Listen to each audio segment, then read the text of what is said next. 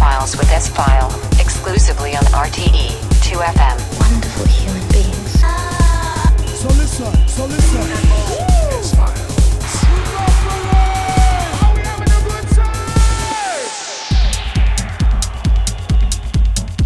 Hello, everybody. Welcome to a new edition of the S Files with me, S File, here, exclusive on RTE 2FM. I hope you enjoyed the special S File show two weeks ago, the large edition with Mark Broom, lyric from Floorplan, Uncertain, and Deadwalkman. The complete show is available on my SoundCloud channel and on the RTE2FM YouTube channel. Last week, the dance music scene lost two great artists, Paul Johnson and Kelli Maria Hands, aka K Hands. And uh, yeah, it was a very, very, very, very sad week the house music and uh, dance music community last week. Um, in the second hour, I have a tunes from the both great artists in the show tonight, and I think it is a little bit time travel of the great house times in the 90s. We kick off the show with a track from a brand new album on Branson's Symbolism. The artist is called Biemsix, and this is clear. You are listening to the S Files with me, S File. Enjoy the music.